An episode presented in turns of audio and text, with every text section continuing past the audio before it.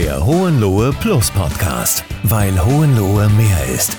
Dein Horizonterweiterer für Job, Kultur und Leben in Hohenlohe. Lass uns gemeinsam die Zukunft gestalten. Sie gehören im ländlichen Raum zum Landschaftsbild. Streuobstwiesen mit den unterschiedlichsten Obstbaumsorten. Als Gast darf ich heute einen Mann begrüßen, dem viel daran gelegen ist, diese Streuobstwiesenkultur in Hohenlohe zu erhalten. Zusammen mit seiner Frau und seinem Schwiegervater betreibt er das kleine Familienunternehmen die Böhm Ciderwerkstatt. In dieser Ciderwerkstatt stellt er mit eigenen Äpfeln und Birnen Cider, Streuobstweine und Perrys her. Wir erfahren heute, warum es so wichtig ist, Streuobstwiesen zu erhalten, wie Cider hergestellt wird und welche Zukunftspläne die Böhm Cider Werkstatt hat. An dieser Stelle ein herzliches Willkommen an dich, Manfred. Schön, dass du dir heute die Zeit genommen hast. Manfred, zum Warmwerden, dass wir dich auch ein bisschen besser als Person kennenlernen, habe ich dir fünf Fragen mitgebracht. Und die Aufgabe wäre, dass du die möglichst spontan beantwortest, gar nicht lang überlegen. Das, was dir als allererstes einfällt, darfst du direkt rausschießen. Bist du bereit? Ja. Alles klar. Wir fangen an mit Frage Nummer eins. Was war dein größter Wunsch als Kind? Mein größter Wunsch als Kind? Eine gute Frage. Ähm, was war mein größter Wunsch als Kind? Vielleicht erstmal ein Fahrrad. Ein Fahrrad, sehr cool, ja. Wenn du nicht arbeitest, dann findet man dich beim? Tatsächlich meistens auf der Streuobstwiese oder in der Natur. Cool. Was ist der beste Rat, der dir jemals gegeben wurde? das ist von meinem Opa. Äh, dumm gucken, schlau handeln. Sehr cool. Wenn du eine Klasse in einem Thema unterrichten müsstest, wie würde dieses Thema lauten? Ähm, von meinem Herzensthema ist es tatsächlich ähm, Streuobst oder generell ähm, ja, so Naturthemen. Das war so Natursachkunde, das war eigentlich so mein Fach oder war auch mein Lieblingsfach in der Schule früher. Okay, und wir kommen zur letzten spontanen Frage. Was ist deine Lieblingssorte, wenn es zu Äpfeln kommt? Ähm, Goldpamene. Okay. Also Goldpamene ist mit einer meiner, meiner Lieblingsäpfel. Das ist super, gibt einen tollen Saft, ist toll zum Backen, lä lässt sich auch gut lagern. Äh, ist ein ganz, ganz toller Apfel, über 500 Jahre alt. Wow. Also tolle Sorte. Und geschmacklich eher süß oder säuerlich? Eher süß, ist er eher mhm. ein Tafelapfel, ähm, aber hat eine tolle, ähm, ja, einfach einen tollen Eigengeschmack und eine schöne Säure, schöne Süße. Also es ist ein ganz, also ein runder Apfel einfach, also perfekt. Ja. Okay. Und kommt ursprünglich aus Deutschland oder wie, wie ist da die Züchtungslinie? Oh, das ist tatsächlich spannend, wo der tatsächlich herkommt, wo es das erste Mal beschrieben wurde. Ähm, die Goldpalmene gibt es in allen Ländern. Ähm, in Frankreich heißt der Reine de Renette, also Königin der Äpfel, oder in äh, England ähm, ist es der King of the Pepins, also auch der König der Äpfel. Also er hat immer eine sehr, sehr äh, tolle Bedeutung eigentlich. Aber wo er jetzt wirklich ursprünglich herkommt, ich könnte auf Frankreich tippen, aber sicher bin ich mir nicht. Okay. Wir haben in Deutschland, ich habe es im Intro schon anklingen lassen, viele Streuobstwiesen. Also die gehören irgendwie zum landschaftlichen Bild. Sobald man eine Stadt verlässt oder sowieso schon im ländlichen Raum lebt, ist es immer so, dass man am Ortsrand oder den Straßenzügen entlang ganz viele Obstbäume sieht. Warum glaubst du, dass, oder kannst du vielleicht auch ein bisschen aus deiner Vorgeschichte erzählen, wie hat sich das entwickelt mit den Streuobstwiesen? War das schon immer in der Gesellschaft verankert oder auch die Generation vor uns, haben die schon immer so die Streuobstwiesen gehabt? Ja. Also Streuobst oder der Apfel an sich kam eigentlich mit den Römern in unserer Region. Der, der, ähm, der Apfel stammt ursprünglich aus Kasachstan, aus dem Gebirge und kam dann mit den Römern aber zu uns. Und im Mittelalter wurde er vor allem in Kloster, Klosteranlagen und so weiter vermehrt.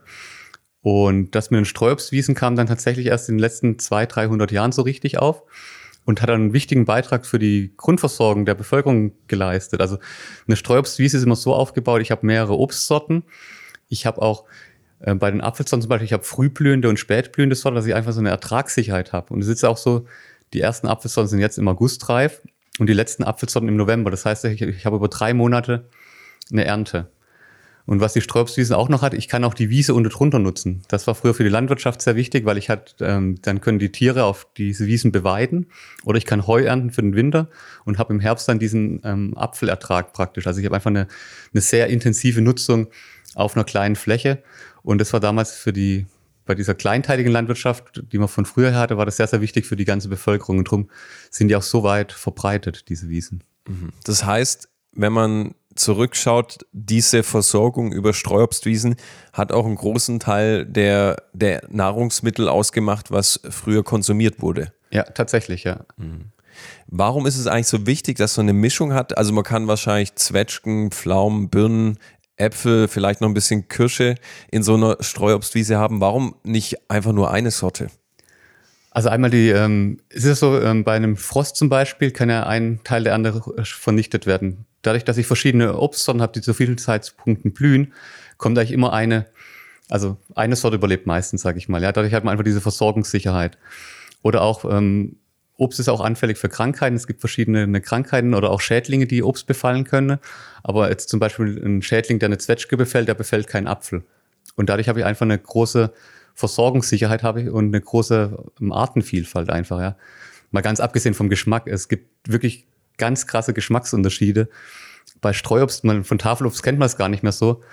Ähm, aber bei, bei Äpfel, Birnen, Zwetschgen, Mirabellen, es gibt so viele verschiedene auch Form, Größe, Farbe, Geschmack. Es ist wirklich unglaublich, welche Vielfalt ich da habe. Mhm. Und ich finde, das macht es auch ein bisschen aus. Ja. Mhm. Du hast gerade Tafelobst gesagt. Kannst du für unsere Zuhörer nochmal aufschlüsseln, was heißt Tafelobst und was heißt Obst von der Streuobstwiese? Ja.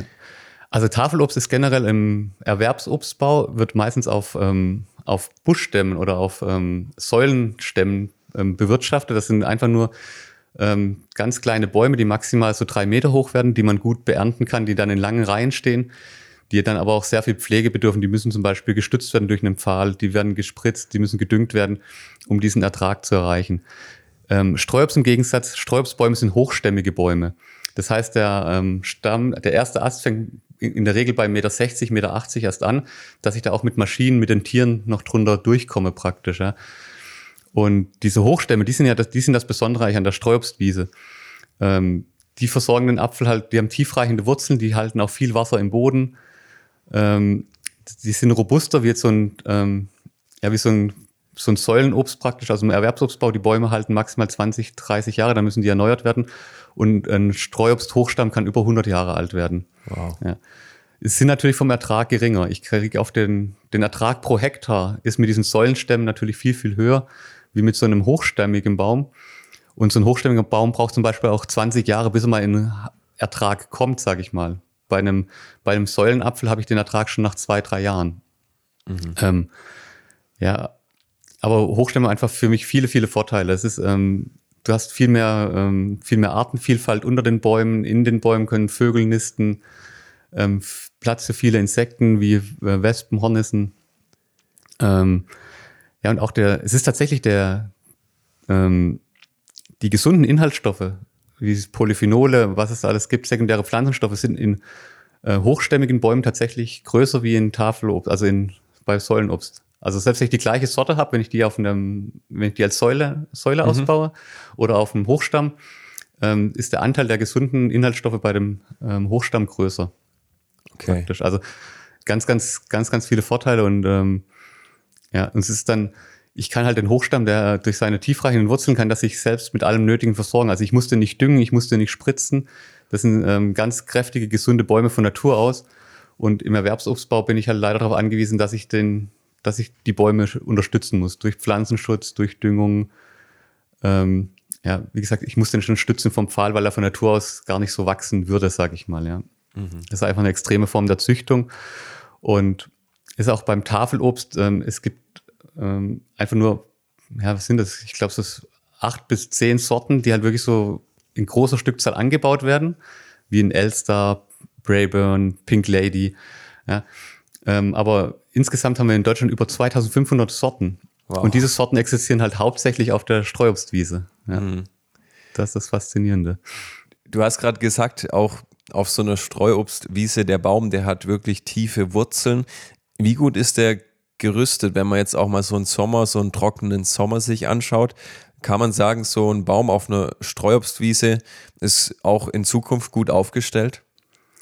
Also ich bin dieses Jahr auch wieder erstaunt, wie gut sie diese Trockenheit weggesteckt haben. Also man sieht den Bäumen schon an, dass sie leiden. Es, es, zum Beispiel sind jetzt auch sehr viele Früchte vorzeitig schon gefallen. Also wenn man jetzt auf, über die Wiesen geht, liegt schon sehr viel unten, obwohl die noch nicht reif sind.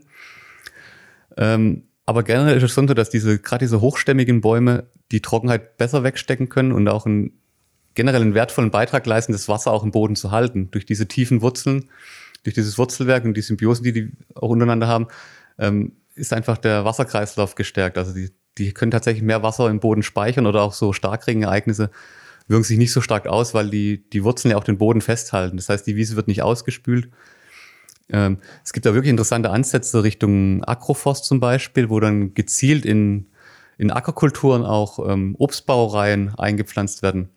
Oft speziell, das nennt sich so, das nennt sich Keyline Design, da werden auf den Höhenlinien praktisch der Höhenlinien lang werden dann Bäume gepflanzt und dadurch schaffen wir es tatsächlich dann auch mehr Wasser im Boden zu halten und so Starkregenereignisse auch abzufangen. Das Wenn du sagst, Wasser im Boden halten, wie muss ich mir das vorstellen? Die Wurzeln im Boden, die halten das Wasser in sich, die nehmen das auf und geben es irgendwann wieder ab, aber die ziehen das doch hoch in den Stamm, oder? Genau, aber die, die, diese Wurzeln sind ja auch Biomasse und ähm, die halten das Wasser halt im Boden, weil ansonsten würde das Wasser ja runtersickern bis zum Grundwasser und wäre dann ja auch wieder weg. Okay. Also ja. durch diese durch dieses Wurzelwerk ähm, schaffen die es tatsächlich dann, den Boden so zu strukturieren, dass halt auch Wasser gehalten wird in der Fläche und ähm, auch schneller aufgenommen wird. Das ist ja auch ein Punkt, weil wenn es jetzt regnet, dann viel läuft dann oben einfach schnell ab und ist dann weg. Und ähm, in diesen Wiesen schaffen wir es halt tatsächlich, das, das Wasser aufzunehmen und dann auch dort zu halten. Also wesentlich besser wie jetzt auf einer kahlen, kahlen Fläche, sage ich mal. Ja. Und auch durch, dieses, ähm, durch das große Kronendach hat man ja auch eine Beschattung was dann wieder dazu führt, dass halt weniger Wasser verdunstet. Mhm. Ja. Wenn du jetzt so die ganzen Vorteile aufzählst, müsste man dem Gefühl nach ja eigentlich denken, hey, in Deutschland müsste ja jetzt eigentlich noch mehr Streuobstwiesen geben, um auch so die ganzen Benefits mitzunehmen, die du eben gerade geschildert hast.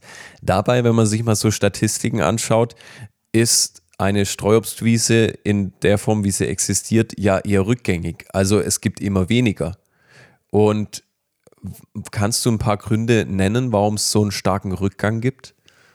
Also ich denke, der Hauptgrund ist einfach, es ist, es ist nicht wirtschaftlich. Mhm. Die wird, also momentan liegt der ähm, Obstpreis, also aktuell, letzte Woche ähm, hat man 7 Euro für 100 Kilo Obst bekommen.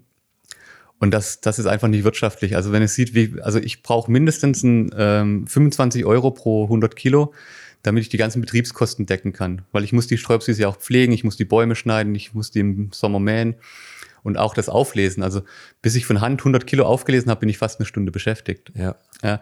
Und das für sieben Euro, dann muss ich die Sache noch sammeln, muss es dann noch irgendwo hinbringen zum Abgeben, habe noch die Transportkosten, etc. Und dementsprechend braucht man eigentlich mindestens 25 Euro, um eine Wiese wirtschaftlich zu betreiben. Und diesen Preis bekommt man aktuell einfach nicht. Ja. Und das ist auch das, wo wir ansetzen mit unserer Cider-Werkstatt. Wir wollen einfach auch zeigen, dass es möglich sein kann, eine, Wirtschaft, eine Wiese wirtschaftlich zu betreiben, indem man einfach hochwertige Produkte herstellt und die Leute auch dafür wieder begeistert, für das Produkt Streuobst und auch für diese Vielfalt, für den Geschmack. Ähm, ja, das ist auch mit ein Ziel, ein großes Ziel der Cider-Werkstatt. Und weil wir glauben mal auch da, also es, es ist nur möglich, diese Wiesen zu erhalten, wenn es auf Dauer wirtschaftlich ist, ja. Mhm. Und für diesen Kilopreis 7 Euro pro 100 Kilo. Ist es so, dass da so eine Monokultur da noch zufrieden mit ist? Kann die, sage ich mal, so ein Volumen fahren, dass das noch wirtschaftlich gut ist oder ist es auch schon zu wenig Geld für so eine Monokultur? Also selbst für die Monokultur ist das zu wenig. Ja. Es ist aber so, dass im Erwerbsobstanbau auch oft Äpfel übrig sind, die jetzt nicht die richtige Form haben, nicht die richtige Größe. Das ist ja dort ganz wichtig. Im Supermarkt, die müssen immer einheitlich aussehen. Es gibt sogar so Farbtabellen. Also jede, jeder Apfel muss dann entsprechend rot sein oder grün oder rot-grün. Und also da fällt ganz viel Obst an, was einfach für den, für den Supermarkt nicht geeignet ist. Mhm. Ähm, und das Obst geht dann halt in die Saftindustrie. Ähm, und ja, die Massen konkurrieren natürlich mit dem Streuobstpreis dann praktisch, ja, weil im Grunde ist es dann für die dort ein Abfallprodukt, sage ich mal, was sie so nicht mehr verkaufen können. Und dann bekommen sie immerhin noch sieben Euro dafür. Also ist ja besser wie nichts. Aber halt wirklich, wenn man so als Streuobstbauer oder so als ähm, Landwirt, der das Obst dann abgibt, davon, ja, es lohnt sich halt einfach null eigentlich so, ja. Die meisten, die das machen, machen das wirklich noch aus Idealismus oder weil sie halt, weil sie halt nicht sehen können, dass das ganze Obst Obst verkommt praktisch. Ja. Mhm. Ich kann mich auch noch erinnern, wir haben auch bei uns hinten im Garten, äh, ich glaube, sechs Apfelbäume und zwei, ein Zwetschgen, ein Pflaum. Und wir haben auch immer den, die Eimer gefüllt. Jeder, jedes Kind hat 50 Cent pro gefüllten Eimer bekommen. Und dann haben wir das zur äh, Fehlack gefahren. Also das war von der BAG, das Regional, das auch Äpfel ja. und Birnen annimmt und daraus dann Saft macht. Da hat man immer ein Saftkontingent gehabt. Ja. Aber glaubst du auch, ist es so ein Stück weit eine gesellschaftliche Sache, dass heutzutage einfach die Menschen vielleicht auch nicht mehr bereit sind, sich diese ganze Arbeit zu machen? Ja, ich denke, ja, es, da kommen viele Sachen zusammen.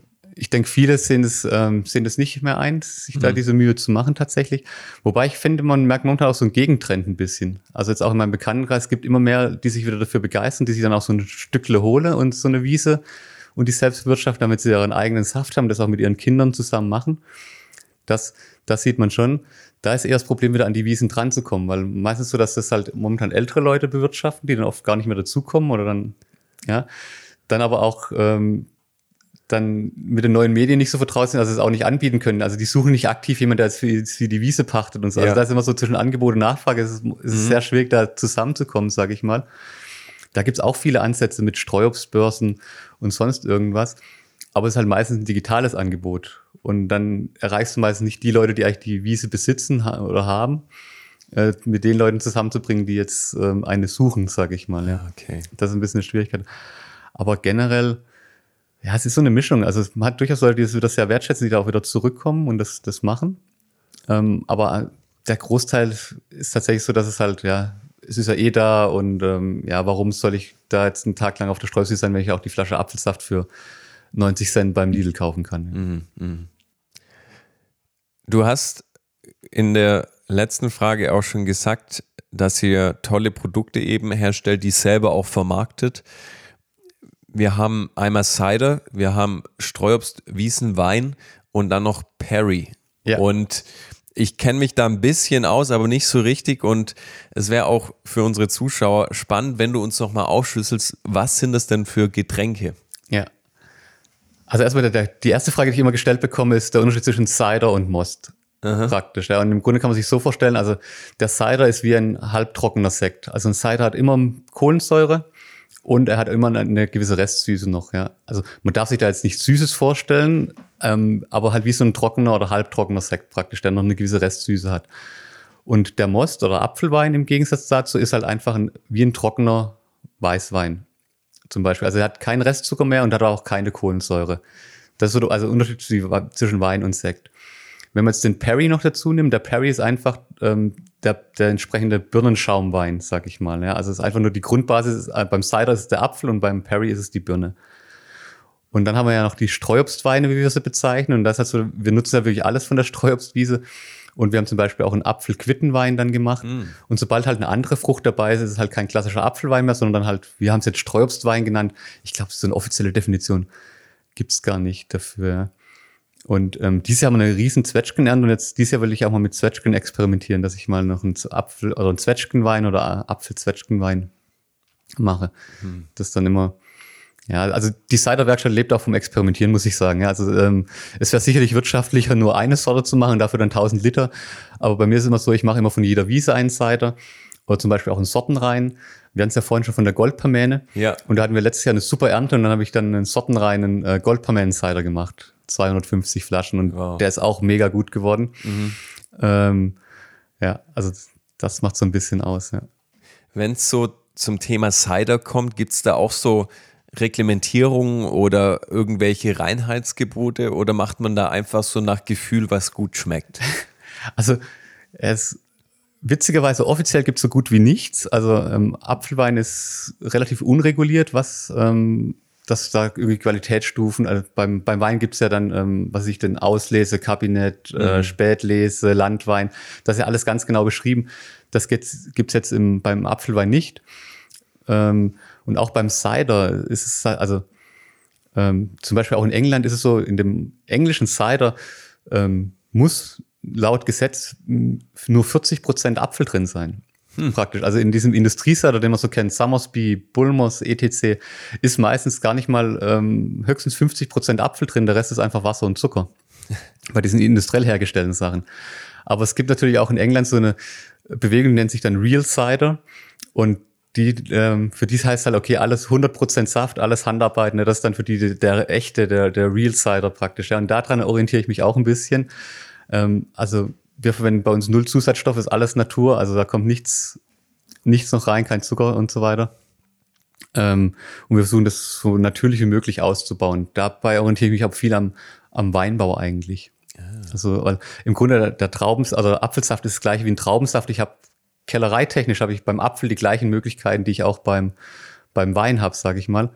Und im Weinbau hast du halt viel mehr, das ist viel mehr beschrieben, viel mehr erforscht, viel mehr, viel mehr Methoden, Technologien, etc. Ne? Und das ist super spannend. Ich versuche dann halt diese moderne Kellerwirtschaft ein bisschen auf das traditionelle ähm, Apfelwein ähm, Kellern praktisch zu übertragen, so, ja. mhm. mit den Produkten. Ja es ist eigentlich schon ein gutes äh, Kellerwirtschaft, das ist schon ein guter Stichpunkt. Wenn wir nochmal ganz vorne anfangen. Also, wir haben jetzt wahrscheinlich auch gerade Erntesaison noch, die ragt ja noch so ein bisschen in den September rein wahrscheinlich. Ja. Wie fängt es an? Also, du fährst auf die Streuobstwiese, die Äpfel sind schon vom Baum runtergefallen ja. oder hängen die noch oben? Nee, nee, also ganz wichtig, wir nehmen nur ähm, absolut vollreifes Obst und mhm. wirklich reifes Obst eigentlich nur, wenn es vom Baum fällt. Also es gibt sogar Sorten, die profitieren noch, wenn ich die nach, nachdem sie gefallen sind, noch ein paar Wochen lagere, die ähm, gewinnen noch mehr Geschmack. Also beim Apfel muss man unterscheiden, es gibt eine Baumreife und eine Genussreife. Und die Genussreife ist aber oft später wie die Baumreife. Das heißt, selbst wenn der Apfel runtergefallen ist, gibt es Sorten wie einen Bohnenapfel zum Beispiel, der profitiert einfach noch, wenn man den mal zwei, drei Wochen liegen lässt. Und wir sammeln die mal auf in so Raschelsäcke, dass da noch möglichst viel Luft dran kommt und stellen die dann erstmal zur Seite oftmals und warten einfach noch zwei, drei Wochen, dass die halt ihr optimales Aroma äh, ausgebildet haben. Also das finde ich ist beim Cider mit das Wichtigste. Ähm, man braucht vollreifes Obst. Also das, weil das Aroma kann ich, was, was ich bei der Ernte falsch mache, kann ich nachher der, im Keller nicht mehr, nicht mehr retten, sage ich ja. mal. Ja. ja. Das ist ganz wichtig. Und dann auch die, die Sorten sind ganz entscheidend. Da machen sich viele Leute eigentlich gar keinen Kopf drüber, auch wenn man hier Leute fragt, ja, ich hätte, würde gerade Apfelwein machen, ja, nimm einfach spätreife Sorten, mehrere verschiedene, dann passt das schon, ja. Aber warum die spätreifen und warum mehrere verschiedene, sagt einem keiner so, oder wissen die meisten wahrscheinlich auch gar nicht. Und tatsächlich ist halt so, ähm, um einen harmonischen Apfelwein zu bekommen, brauche ich halt ein gutes Verhältnis zwischen Säure, Zucker und äh, Bitterstoffen. Also Äpfel haben auch viele so Bitterstoffe, Polyphenole. Im Weinbau kennen wir es als Tannine. Und ähm, ich brauche einfach ein harmonisches Verhältnis. Und es ist aber so, dass eigentlich die wenigsten Apfelsorten haben dieses perfekte Verhältnis. Und dementsprechend ist es halt ganz wichtig, dass man immer die entsprechenden Sorten mischt. Hier in Hohenlohe ist es oft so, dass der Hohenloher Most extrem sauer ist. Das kommt einfach daher, weil die klassischen Hohenloher Mostäpfel wie ein Brettacher, ähm, Öhringer Blutstreifling oder eine Gewürzluike, die hier sehr viel vorkommt, sind einfach sauer, sehr sauer. Die haben über 10 Gramm Säure pro Liter. Und das ist einfach vom Geschmack her zu, zu dolle für die meisten Konsumenten. Also es gibt ein paar Leute, die lieben das, dieses Saure, ja. Mhm. Aber um die Masse zu erreichen, ich zum Beispiel gucke immer, dass meine Cider so zwischen 6 und 9 Gramm Säure liegen maximal, ja. Mhm. Und, und, wenn die bei 9 Gramm Säure liegen, dann kompensiere ich das auch mit einer guten Restsüße noch, dass es einfach ein harmonisches Getränk gibt. Ich denke, das ist sehr, sehr wichtig. Also im Grunde ist bei der, bei der Ernte schon, dass man halt guckt, okay, absolut vollreif und dann die entsprechenden Sorten auch mischt in einem guten Verhältnis, dass ich nachher ein harmonisches Getränk bekomme. Und was auch ganz wichtig ist, sind diese Bitterstoffe. Mhm. Also für mich sind die Bitterstoffe so das Geheimnis von einem guten Cider, weil die geben dem Getränk erst so eine gewisse Tiefe. Das ist praktisch, wenn ich Zuckersäure, also in der deutschen Apfelweinliteratur liest man immer nur so Zucker-Säure-Verhältnis, aber das ist immer so zweidimensional. Und ich finde erst mit den Bitterstoffen, das gibt denen so den 3D-Effekt quasi. Ja, das ist dann so Geschmack in 3D. Das gibt dem Cider eine Komplexität und eine gewisse Tiefe einfach. Und diese bitteren Sorten sind auch relativ selten in Deutschland. Ich habe auf jeder Wiese zwei, drei Sorten, wobei ich die Sorten meist gar nicht kenne. Das ist, ähm, ich habe die noch nicht bestimmen lassen können. Also da steht ein Apfelbaum und man weiß nicht, wie er, wie er heißt sozusagen. Ich weiß nicht, wie er heißt. Okay. Ich habe ich hab das nur rausgefunden durch Schmecken. Also man, man nimmt den praktisch vom Baum, wenn man so reinbeißt und hat so ein, so ein trockenes Mundgefühl. So, ja. so ein, was man vielleicht von so einer Mostbirne ein bisschen kennt. Ja, das sind dann diese bitteren Sorten und die sind halt perfekt für den Cider. Das haben die Engländer perfektioniert. Die haben über 200 Sorten gezüchtet, die diese bittersüße Charakteristik haben. Das heißt, die sind zuckersüß, haben kaum Säure und extrem viele Bitterstoffe. Den Apfel kannst du so nicht essen. Also wenn du da reinbeißt, dann spuckst du da aus, weil der zu, zu herb ist, sag ich mal, ja. Aber die sind halt perfekt für den Cider. Und dann aber auch nicht nur. Also ich gucke halt immer, dass ich bei meinen, bei jedem Cider so 20 bis 30 Prozent dieser bittersüßen Sorten beimische, praktisch, ja. Und das macht, diese, diese herbe, bittere Note macht für mich einen Cider auch aus. Und das liebe ich auch an dem englischen äh, Real Cider, den es da auch zu kaufen mhm. gibt. Und so bin ich eigentlich auch dazu gekommen. Diese Begeisterung für diesen, für das Geschmackserlebnis, sage ich mal so, weil mit dem Most vom Opa konnte ich auch nichts anfangen früher. Das war. Also das ist wahrscheinlich auch der Berührungspunkt, wo viele sagen oder das diese Prägung haben und dann sagen, nö, Most mag ich nicht, oder? Genau. Ja. Also, ja. weil eben diese Bitterkeit und dieses saure ja. könnte ich persönlich auch nichts mit anfangen. Ja. ja. Genau. Wir waren jetzt an dem Punkt, okay, ihr habt die Äpfel geerntet, die sind jetzt in diesen Raschelsäcken abgelagert. Was passiert dann als nächstes? Also wir machen das ganz traditionell mit einer alten Obstmühle, so eine Ratzemühle. Das ist einfach so eine Zackenwalze, wo dann mit so Stößen das Obst in dagegen gedrückt wird und klein gemahlen wird. Und dann haben wir so eine klassische Korbpresse, so eine Rahmenkorbpresse. In diesen Korb passen 200 Liter von dieser Maische, also von dem gemahlenen Obst. Und das wird dann gepresst. Und bei unserer Presse haben wir eine Ausbeute von ungefähr 50 Prozent. Ähm, bekommen aber einen ganz tollen, klaren Saft. Die, dieser Presskuchen wirkt wie ein, wie ein Filter mit der Zeit und dadurch läuft halt ein ganz klarer Saft raus. Der Pressvorgang dauert auch über eine Stunde, also vom Befüllen der Maische bis dann wirklich die, ähm, das fertig ist. Und in der Zeit hat aber auch die, haben auch die, die gesunden Inhaltsstoffe von, dem, von, dem, von der Frucht genug Zeit, in den Saft überzugehen. Ähm, der Saft oxidiert auch ein bisschen, das heißt, wir bekommen so eine schöne dunkle Farbe, also so, so Bernsteinfarben praktisch. Ja, das ist so, finde ich so typisch jetzt für so eine alte Chorpresse. Wenn man das mit modernen Bandpressen macht, ist der Saft meist relativ klar, so ein bisschen milchig fast schon, ja. Weil man muss auch dazu wissen, also wirklich Apfelsaft, wenn er nicht mit Sauerstoff in Berührung kommen würde, wäre er äh, wie Wasser, glasklar. Erst, also er hätte keine Farbe. Er hätte keine Farbe. Erst durch den Kontakt mit Sauerstoff ähm, findet eine Oxidation statt. Da haben auch vor allem diese Polyphenolen großen Einfluss drauf. Und dadurch kommt dann diese, diese Braunfärbung. Ah. Und das ist zum Beispiel auch bei vielen Tafelobstsorten weggezüchtet. Äh, weil beim Tafelobst ist das so, wenn ich im Sommer kaufe, wenn ich den anschneide, soll er möglichst lang schön aussehen, ne? nicht braun werden, etc. Und dieses Braunwerden, das sind halt diese, diese Gerbstoffe, diese Bitterstoffe. Das kommt auch von dem Braungerben von früher. Ja, aber genau das sind eigentlich die gesunden Sachen. Also diese, diese, diese Bitterstoffe, das ist das Gesunde am Apfel eigentlich so. Ja. Und das ist aber vielen modernen Apfelsorten weggezogen, weil es einfach halt unschön aussieht, sag ich mal dann, ja. Und das macht aber auch diese, diese Pressung von Hand aus, dass ich praktisch diese Zeit habe und bekomme halt eine ganz tolle Saftqualität. Darum halten wir auch in dieser Korbpresse fest. Das ist zwar null wirtschaftlich und effektiv, aber ähm, die Qualität vom Saft ist einfach unbeschreiblich, ja. Mhm. Und dann wurde er gepresst, dann wurde er eingelagert. Musste dann noch eine bestimmte Zeit im Fass reifen oder also die tatsächliche Herstellung vom Cider ist dann ein bisschen komplexer wie beim klassischen Apfelwein. Ja. Also bei uns ist so, dass wir den Saft erst einmal über Nacht stehen lassen, dass sich die letzten Trubstoffe auch noch setzen können. Weil es ist eigentlich so, je, je rein, je, je reiner der Saft, umso reintöniger ist nachher die Gärung. Und das ist eigentlich auch mein Ziel. Ich will, ich will es eigentlich erreichen, dass ich halt ähm, den Geschmack vom ursprünglichen Produkt so weit wie möglich erhalte. Und das schaffe ich nur bei einer reintönigen Gärung, sobald ich da irgendwelche schädlichen Mikroorganismen drin habe oder auch zu viel Trubstoffe kann es halt sein, dass man so einen Fehlton reinbekommt. Ja. Und dann ist so die klassische Gärung, also nachdem er einen Tag gestanden ist, ähm, kommt er in den Keller. Dann tue ich immer noch eine Reinzuchthefe dazu.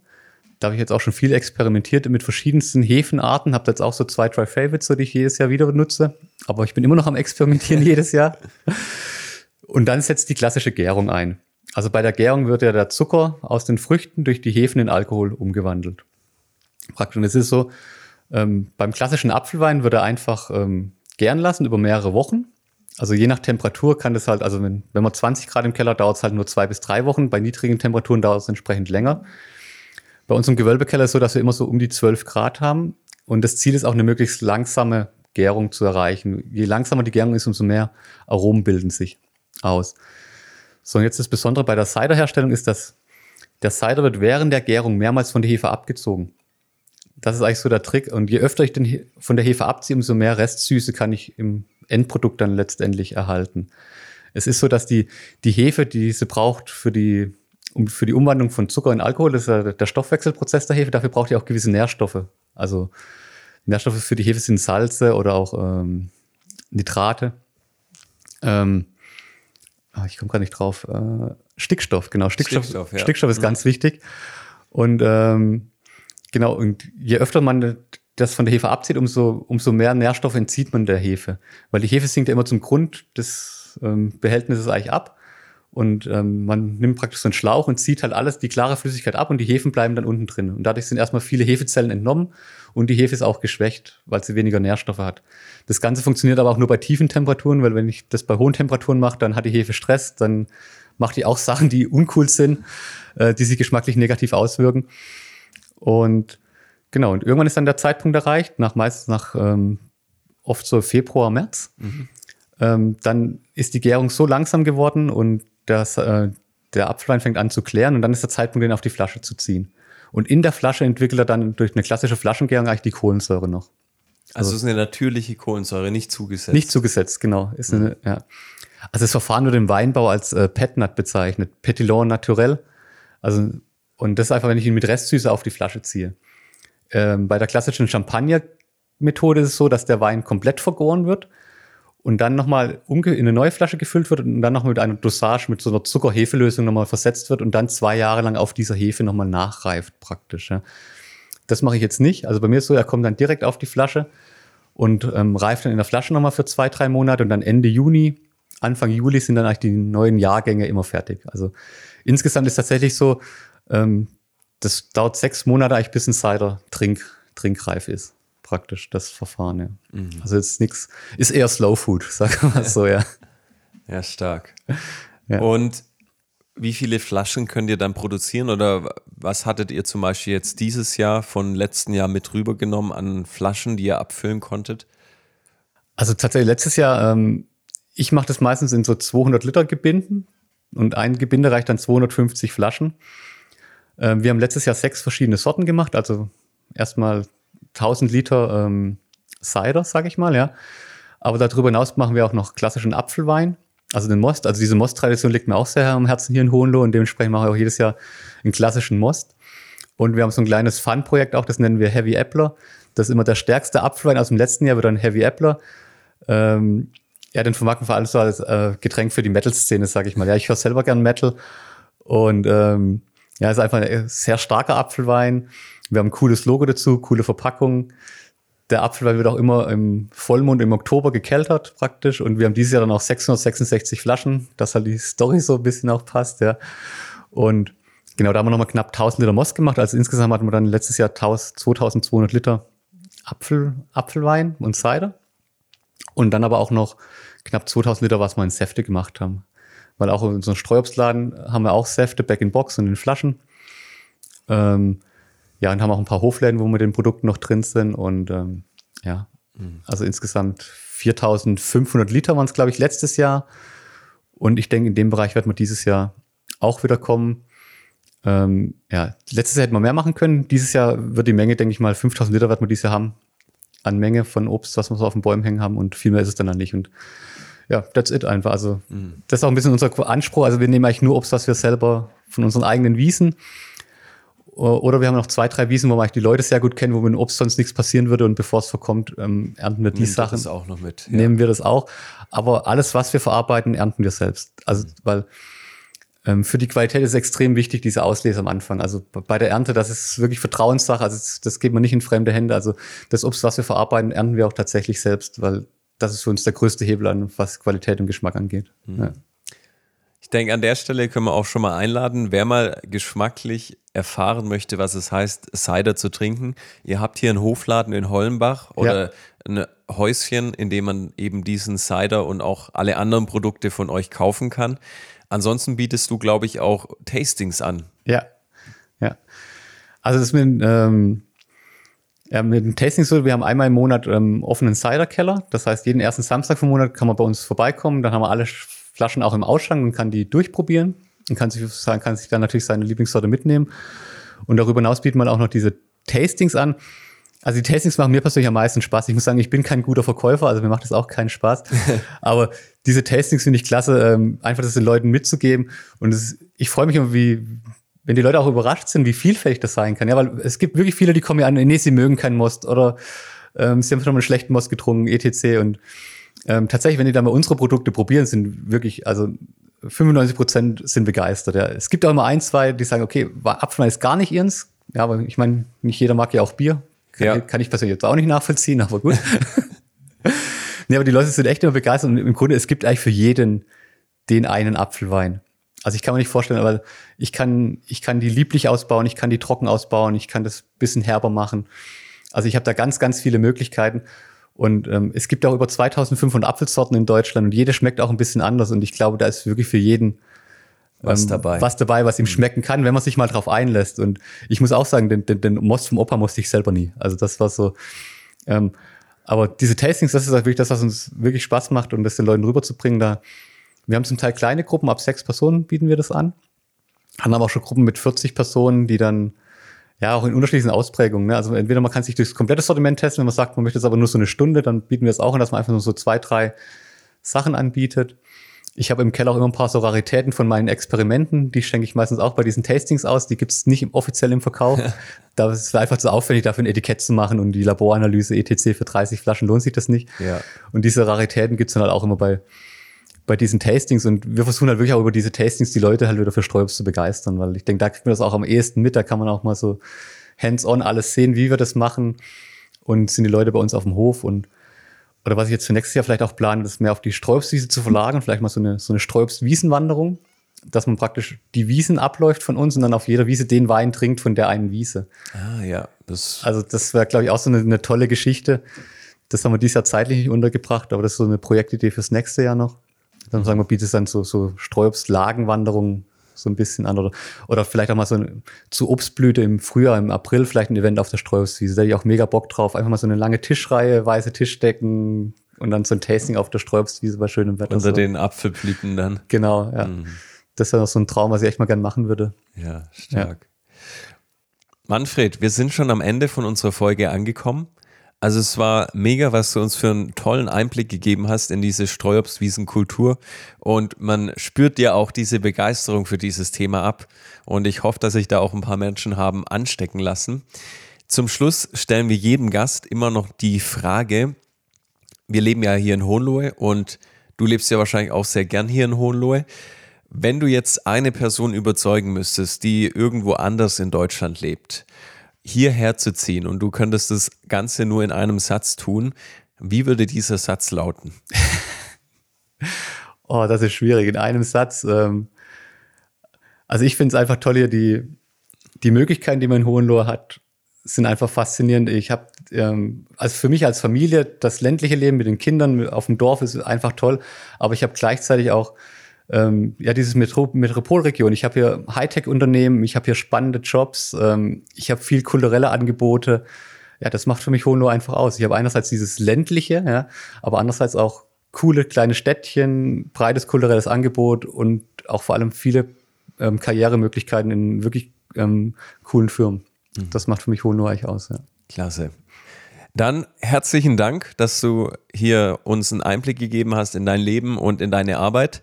Wir wünschen deinem Schwiegervater, deiner Frau und dir natürlich alles Gute für die Böhm Cider Werkstatt, dass wir da noch viele tolle Produkte äh, aus eurer aus eurem aus eurer Werkstatt bekommen und dann sage ich Tschüss und äh, ja alles Gute euch. Ja, vielen Dank. Vielen Dank, dass ich die Möglichkeit hatte, hier dabei zu sein und äh, tolles tolles Format auf jeden Fall. Hat mir sehr viel Spaß gemacht. Dankeschön. In Hohenlohe findest du nicht nur einen neuen Job, sondern auch gleich eine neue Heimat. Wenn du Fragen hast, schreibe uns gerne eine E-Mail an info at hohenlohe.plus. Wenn dir diese Folge gefallen hat, dann abonniere den Podcast, lasse uns eine positive Bewertung da und erzähle deiner Familie und Bekannten davon. Bis zum nächsten Mal.